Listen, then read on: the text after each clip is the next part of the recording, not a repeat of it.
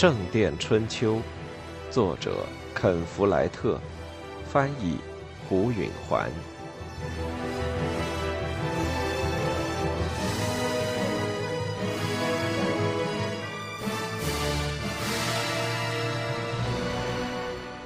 阿尔弗雷德被埋葬在王桥修道院的墓地里，这是他妹妹玛莎的意愿，而他是这家人中唯一幸存的一个。他也是唯一感到伤心的人。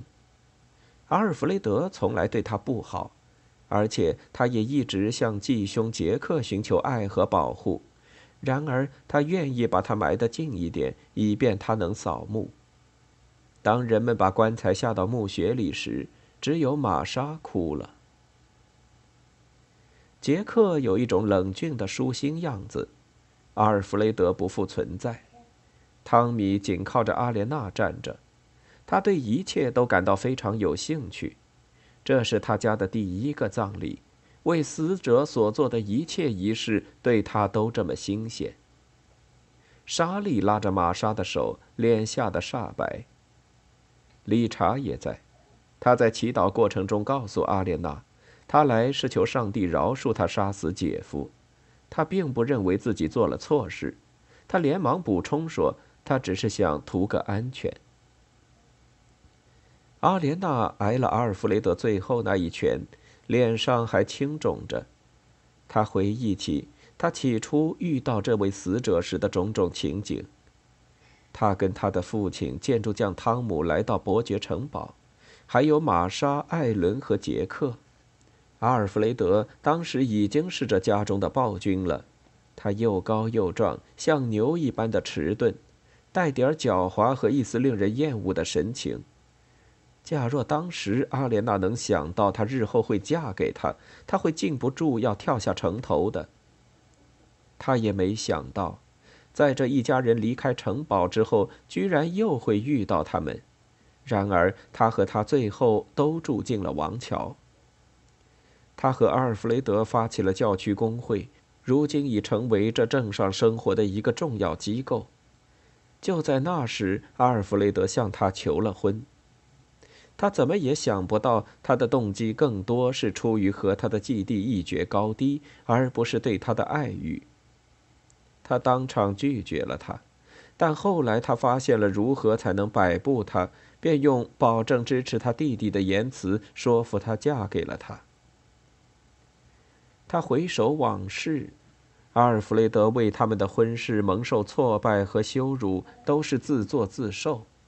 他的动机是没有心肝的，而他的报偿也是没有爱情的。阿莲娜不能不感到高兴，当然，现在他已不必住到温彻斯特去了。他要和杰克立即成婚。他在葬礼上做出一副庄重的样子，甚至想着一些庄重的事情，然而内心深处却按捺不住喜悦。菲利普宽容背叛他的人的度量是无限的，他同意埋葬阿尔弗雷德，并出席了葬礼。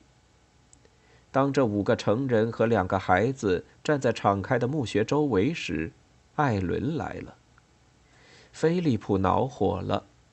艾伦曾经诅咒过教会主持的婚礼，不为修道院欢迎，但他无法不准他参加他继子的葬礼。反正仪式已经结束，于是菲利普干脆一走了之。阿莲娜很难过。菲利普和艾伦都是好人，他们竟然反目成仇，实在是丢人。他们表达善意的方法不同，而他们偏偏不能容忍对方的道德标准。艾伦的样子老了，脸上增添了皱纹，头发里更多了灰发，但他金色的眼睛还是那么漂亮。他穿着一件做工简陋的皮外套，此外就什么都没有了，甚至连鞋都没穿。他的四肢晒得黝黑，肌肉坚实。汤米和莎莉跑过去亲吻他，杰克先过去和他拥抱，紧紧地搂着他。艾伦扬起面颊，让理查亲了他，然后说：“你做的对，不必内疚。”他站在墓边，往里边望着，说：“我是他的继母，我要是早知道怎么让他幸福就好了。他从墓穴转过身来，阿莲娜拥抱了他。他们一起缓缓的走开。阿莲娜对艾伦说：“你愿不愿意再多待一会儿，和我们一起吃饭？”太好了，他抚摸着汤米的红头发。我愿意和我的孙子孙女谈谈，他们长得可真快。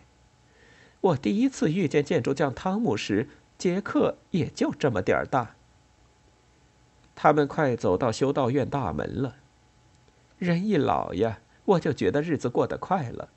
我相信，他话说到一半就停住了，脚下也站住了。怎么回事？阿莲娜说。艾伦盯着修道院的大门，木头大门敞开着，外面的街上没人，只有远处有几个小孩站在树瘤上，盯着视线以外的什么东西。理查，艾伦敏锐地说：“别出去！”大家都站住了。阿莲娜看到了是什么惊动了艾伦，那几个小孩像是在看着什么东西或是什么人，就在大门外躲在墙后边。理查反应很快，是个圈套。他说着，立即转身往回跑。紧接着，一个戴头盔的脑袋从门柱后探进来看，那是一个大块头士兵的头。那人看见理查在往教堂跑，就惊叫起来，跟着冲进了修道院。他身后紧随着三个、四个、五个人。参加葬礼的人散开了，那几个当兵的不管他们，只追理查。阿莲娜害怕了，她想不出来是谁敢在一座修道院里公然袭击夏灵的伯爵。她屏住呼吸，看着他们在院中追着理查。他跳过匠人们正在修建的那道矮墙，追他的人也随着一跃而过，丝毫没想到他们正进入一座教堂。工匠们都惊呆了，手里还举着凿子和锤子，眼看着先是理查，后是追他的人疾跑而过。一个年轻又脑子快的学徒伸出一把铁锹，绊了一个士兵，他飞出去摔倒在地，但别的人都在原地站着，没人干涉。理查跑到通往回廊的门跟前，追得离他最近的人高举着剑。就在那一瞬间，阿莲娜想到，门要是锁着，理查就进不去了。那人把剑劈向理查，理查推开门溜了进去，门弹回来关上。那把剑劈到了木门上，阿莲娜这才透过气来。那几名士兵围在回廊的门外，开始没把握的四下张望，他们像是突然意识到他们身在何处了。工匠们敌视地瞪着他们，举着锤子和斧头，有将近一百名建筑工匠，当兵的只有五个。杰克怒气冲冲地说：“见鬼，这都是些什么人？”他身后的一个声音回答说：“是郡守的人。”阿莲娜转过身去，惊呆了。他可太熟悉这声音了。在大门口，骑在一匹不安的公马上，穿着锁子甲，拿着武器的是威廉·汉姆雷。一看见他，他就立即全身发冷。杰克说：“从这儿滚出去，你们这些肮脏的公猪！”威廉被这句话骂得脸红，但他并没有动。我来抓人的，走开！理查的人会把你撕碎。他关在监狱里是不会有什么人马的。你以为你算老几？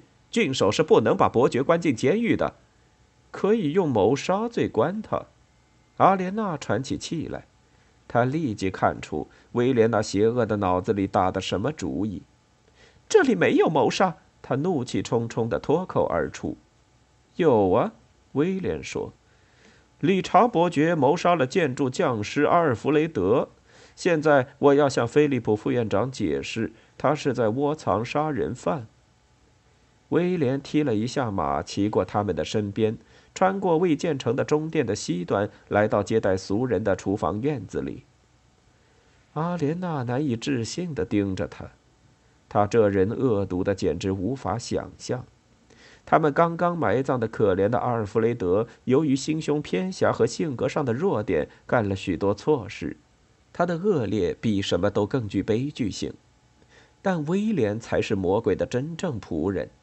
阿莲娜想：我们什么时候才能摆脱这个恶魔呢？士兵们都来到厨房院子和威廉会合，其中一个用剑柄砸着厨房的门。建筑工匠们离开了工地，挤在一处，瞪着这些入侵的人。他们手中握着重锤和凿子，样子很是吓人。阿莲娜告诉玛莎把孩子们带回家去，然后他和杰克同工匠们站在了一起。菲利普副院长来到厨房的门口，他个子比威廉矮，身穿轻薄的夏季袍服，比骑在马上穿着铠甲的大胖子显得瘦小极了。但菲利普的脸上自有一股凛然正气。使他看上去比威廉更令人生畏。威廉说：“你在窝藏一名逃犯。”菲利普一声吼打断了他：“离开这儿！”威廉又试图说：“这里出了一件谋杀，从我的修道院出去！”菲利普叫道：“我是郡守，就是国王也不许带着有武器的人进入一座修道院的范围。出去，出去！”建筑工匠们开始互相愤怒的低声嘀咕，士兵们紧张的看着他们。威廉说：“就是王桥的副院长也该回答郡守，在这种条件下绝不回答。把你的人带出去，把武器都扔到马厩里，等你们准备好，在上帝的处所像个卑微的罪人一样行动，你才可以进入修道院。到那时候，副院长自会答复你的问题。”菲利普回到厨房里，关上了门。建筑工匠们欢呼了，阿莲娜发现自己也在欢呼。威廉一向是个有权势的人，并且威胁着他的生活。眼见他被菲利普副院长数落一番，他真是心花怒放。但威廉还不准备服输，他下了马。慢慢的解开他的佩剑腰带，把他送给他的一个手下。他对他们轻声吩咐了几句，他们就拿着他的剑穿过院子退了出去。威廉目送他们到了大门口，然后他转过身来，再次面对着厨房门，他叫道：“给郡守开门。”过了一会儿，厨房门开了，菲利普又出来了，他上下打量着威廉。这时已经解除了武装，站在院中。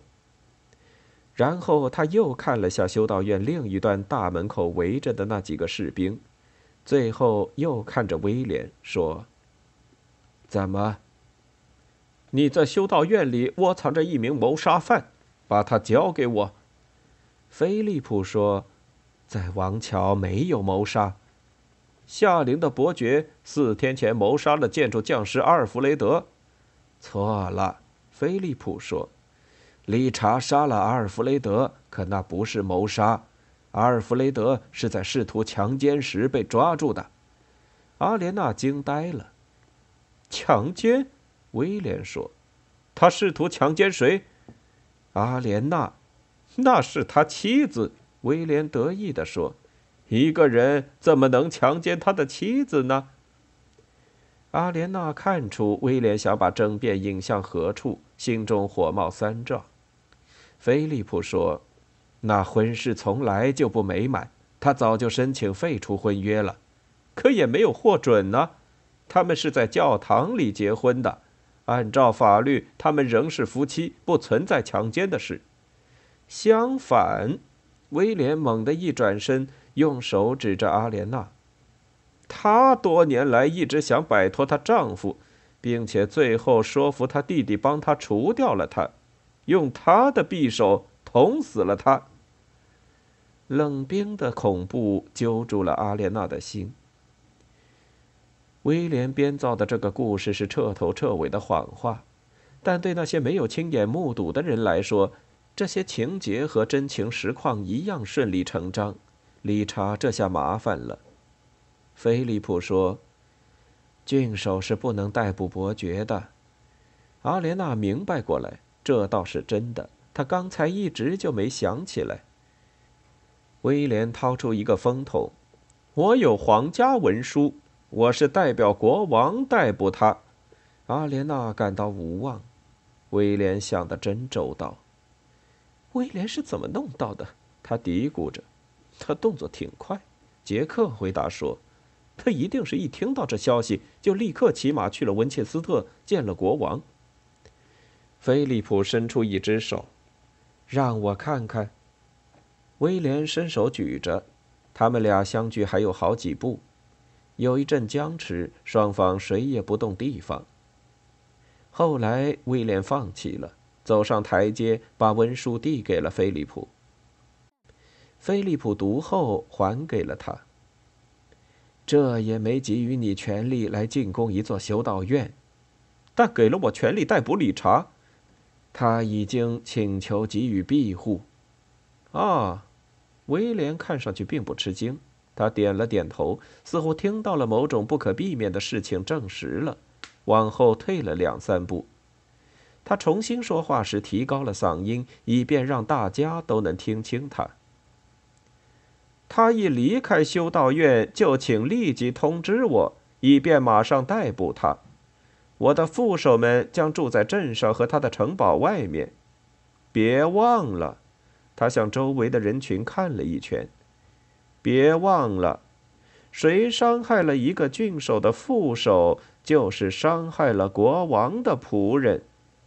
他又转向菲利普，告诉他，他可以待在庇护圈里，愿意待多久就待多久，但如果他要离开，就要面对法律。四下一阵沉寂。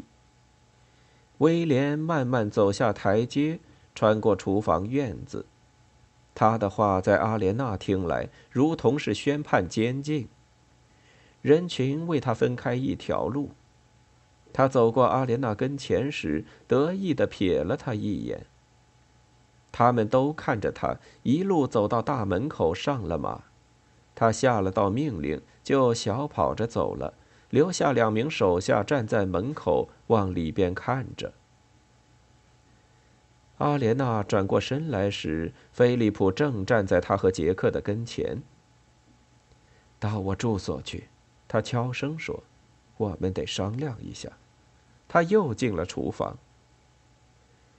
阿莲娜有一种印象，菲利普在悄悄的为什么事高兴。激动的场面过去了，建筑工匠们回去干活他们还热烈的议论着。艾伦回家去和孙子们在一起。阿莲娜和杰克穿过墓地，绕过工地，走进了菲利普的住所。他还没有回来，他俩坐在一条板凳上等着。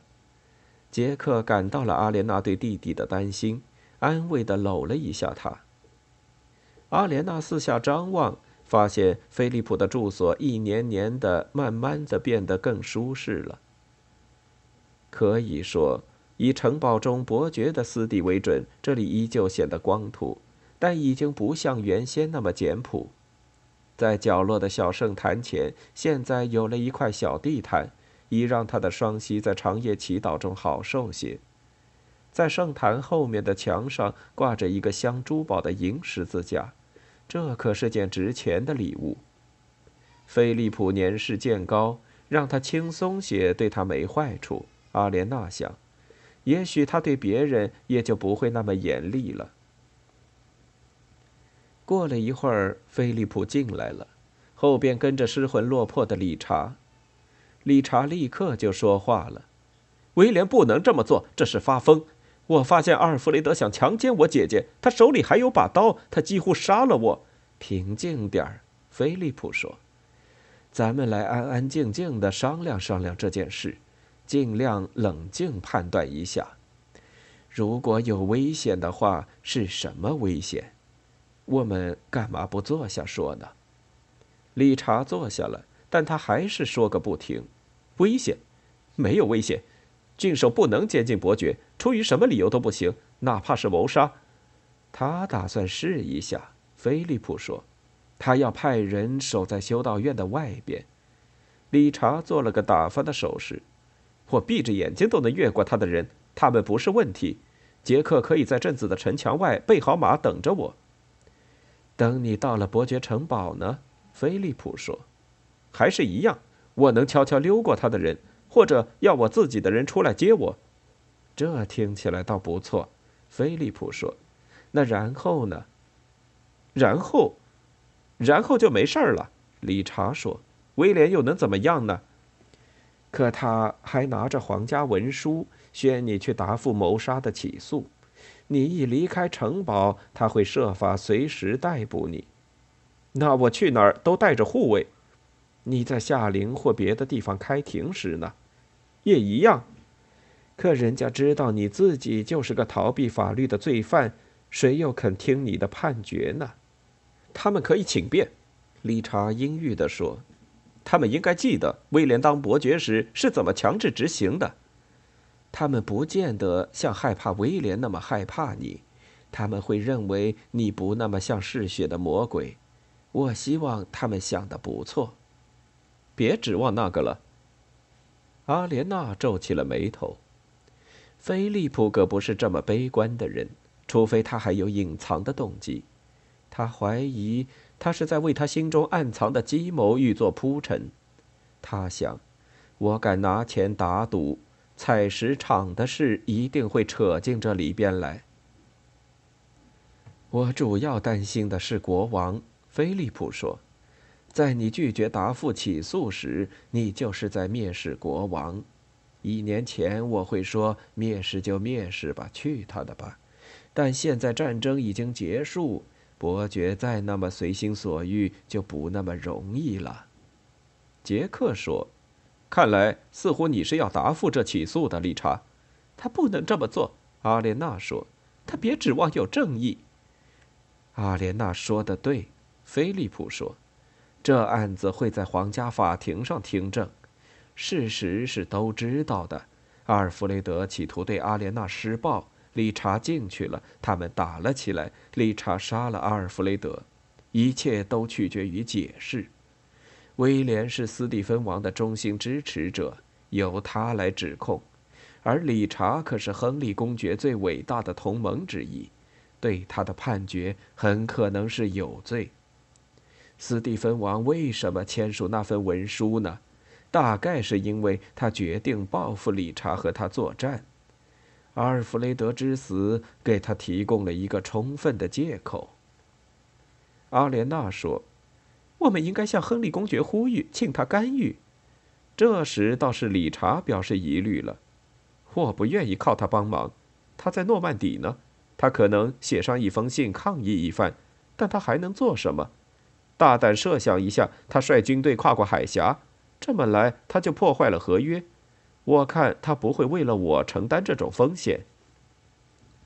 阿莲娜感到痛苦又害怕。哦，理查，你陷入一个可怕的网里了。这全都是因为你救了我。他冲他极富魅力的一笑。我还会再这么做的，阿丽。我知道，他说的是实话。不管他有多少毛病，毕竟是勇敢的。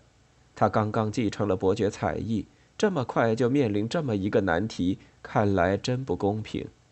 作为伯爵，他使阿莲娜失望，可怕的失望，但他并不该遭到这份报应。好啊，多好的选择！他说：“我可以待在这修道院里，等到亨利公爵继位，或者因为谋杀罪而受绞刑。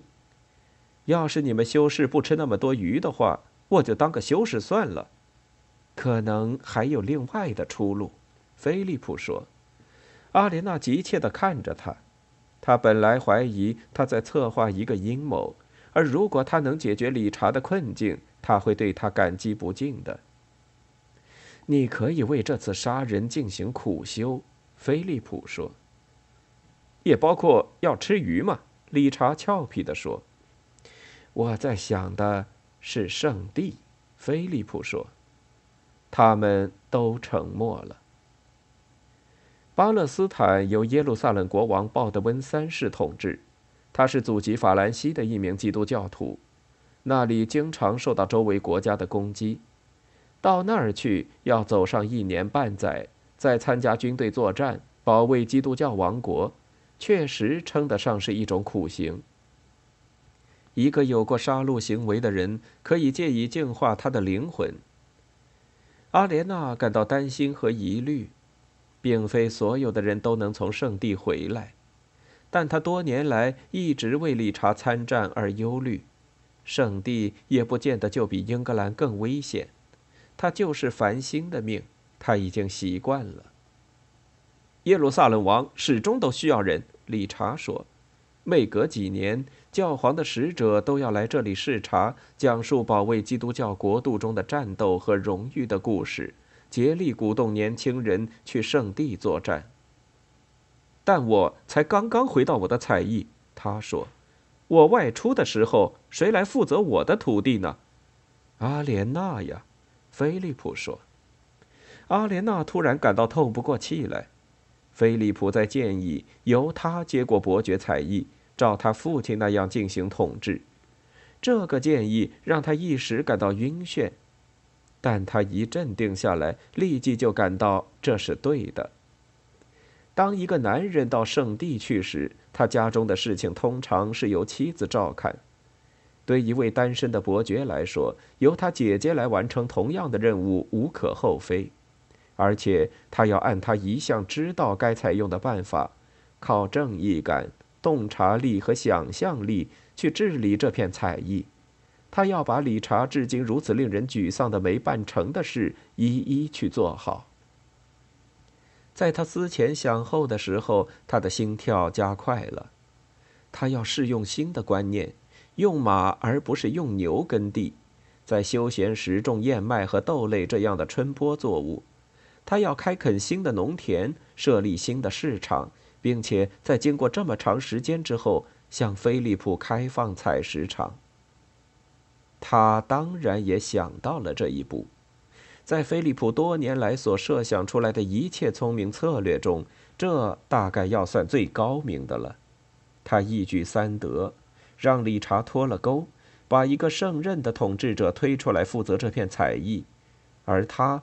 也最后得到了采石场。菲利普说：“我不怀疑鲍德温国王会欢迎你，尤其是如果你率领着那些欢欣鼓舞的要和你一起去的骑士和战士的话，这将是你自己的小小的十字军东征。”他顿了顿，让他的话被大家理解。威廉当然对你鞭长莫及，他继续说。而你定会凯旋而归，成为英雄。到那时，谁也不敢判你绞刑了。圣地，理查说，眼中闪着战死或荣归的光彩。阿莲娜想，这是适合他做的事。他在治理采邑上不擅长。他是一名战士，他想打仗。他看到了他脸上出神的样子。在他的头脑里，他已经在那里了，手持长剑，盾是红色十字，在炙人的阳光下打退敌人的进攻，保卫着沙地的城堡。他很高兴。